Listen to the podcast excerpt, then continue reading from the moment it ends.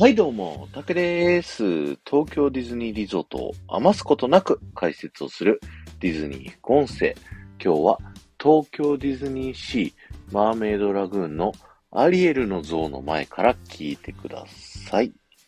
ディズニー副音声はですね、最近リニューアルをしまして、皆さんからレターをね、募集させていただきまして、レターで皆さんの好きな、えーアトラクションだったり、ショップだったり、えーレストランだったり、いろんな場所をですね、えーご紹介いただいて、で、そちらの豆知識を、えーご紹介させていただくという形になっているんですけども、今日ご紹介するレーターはですね、昨日に引き続き、ルンさんからのレーターをご紹介させていただきたいと思います。えーマーメイドラグーンはアリエルが好きということもあって、必ず行くエリアです。昼も素敵ですが、夜の夜景が綺麗で好きです。施設内のは夏は涼しく、冬は暖かいところもいいなと思います。あと奥に進むとあるエリック像や、そこから上を見るのが好きで、映画のワンシーンを思い出しますということでね、レターいただきましてありがとうございました。リンさんが言ってたね、夜景が綺麗っていうところはですね、えー今、こちら皆さんの目の前にある大きなお城、こちらトリトンズキングダムというね、名前のお城になってるんですけども、これはですね、リトル・マーメイドの映画の世界でね、海底、海の底にあったキングトリトン、トリトン王のですね、えーお城になっております。で、このマーメイドラグーンというエリア自体はですね、リトル・マーメイドの映画のその後の世界というね、ストーリーになっておりまして、アリエルとエリックが結婚した後のね、物語になっているので、キングトリトンがですね、魔法で、もともと海底にあったトリトンズキャッスル、トリトンズキングダムをですね、海底から地上に浮上させる、持ち上げちゃってですね、えー海の底からバーッと上がってきて、ここにありますというね、はい、そういったストーリーになっております。なのでですね、えーこちらのトリトンズキングダム、今海底から上がったばかりというところで、ところどころですね、水がダーッと流れているところあると思うんですけど、これはね、今海から上がったばっかりなんで、上がったばっかりのお城だからザーッとね、海の水が流れているという風になっております。そしてこのトリトンズキングダムですね、夜になると、すごいキラキラとね、綺麗に光り出すんですよ。で、なんで光り出すかっていうとですね、海から上がってまだね、このお城濡れてます。で、濡れてる時に月の明かりがですね、こう照らされて、それに対して反射してね、キラキラ光るという演出で、このトリトンズキングダムはですね、キラキラ綺麗という風になっているんですね。いや、いいですね。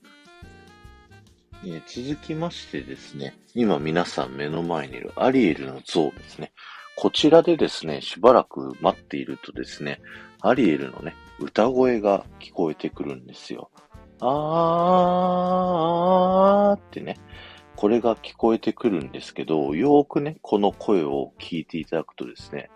前半の方、最初の方はですね、すごい海底の奥の方、下の方にいて、あの、ちょっとね、音が水の中にこう聞こえてるような、ふわっとしてるような音になってるんですけども、だんだんとですね、後半になっていくにつれて、はっきりとアリエルの歌声が聞こえるようになってくるんですね。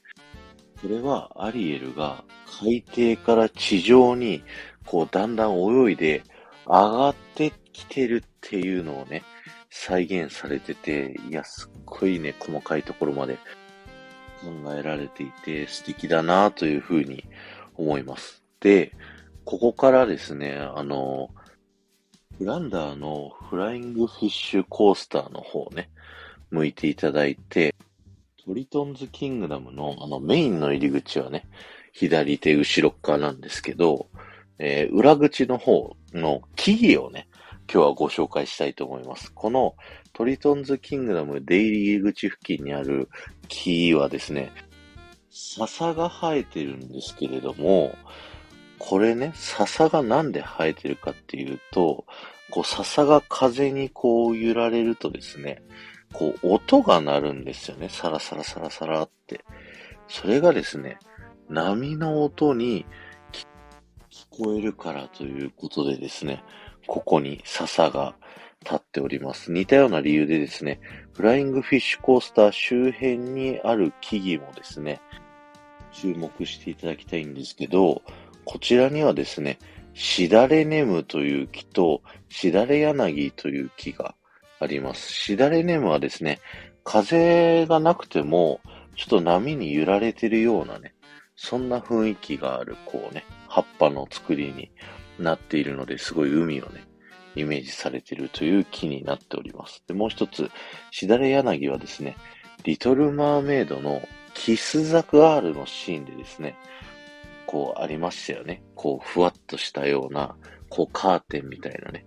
木の葉っぱがあったんですけど、そこのね、シーンをこう、フランダーのフライングフィッシュコースターの横にこういう木を置いてあるっていうのがですね、また憎い演出だなというふうに思いますよね。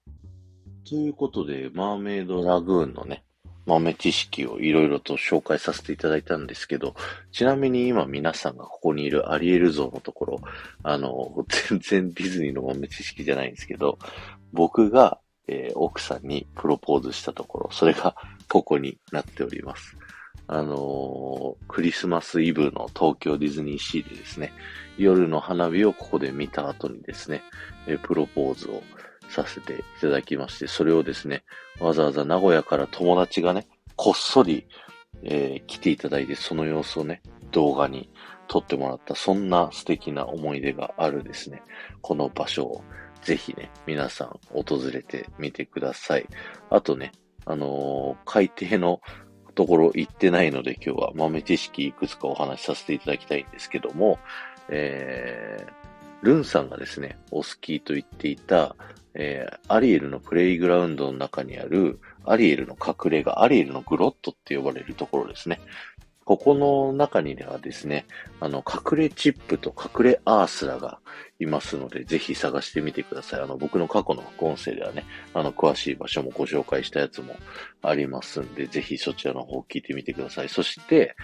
えー、アンダーザシー、海底の世界のですね、中の手すりにですね、ぜひ注目していただきたいんですけど、海底の世界の手すりはですね、あの、見ると、全部ね、ぐにゃぐにゃと、こう、歪んでいるんですよ。で、これは、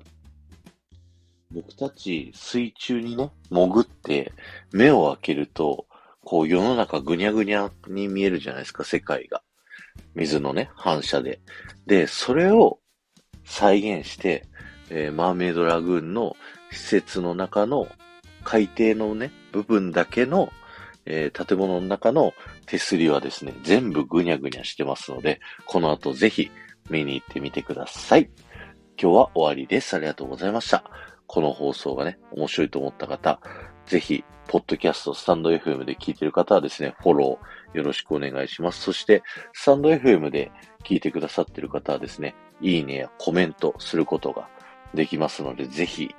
いいねもね、えー、コメントもよろしくお願いします。そしてコメントはですね、えっ、ー、と、ここまで聞いてくれた方に向けて、僕がキーワードをお話しさせていただきますので、そちらのコメントだ、あの、キーワードだけでも結構ですので、ぜひね、えー、コメント欄に残していっていただけると嬉しいなと思います。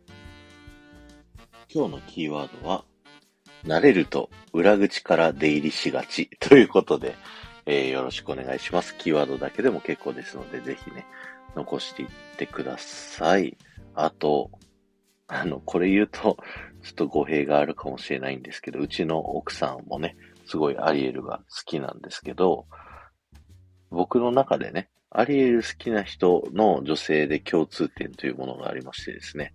えー、アリエル好きはギャルというね、はい、そういうね、ちょっと僕のあの、タクラジ理論もありますんで、ぜひね、あの、そこのとこよろしくお願いします。この後も夢が叶う場所、東京ディズニーリゾートで素敵な旅のひとときをお過ごしください。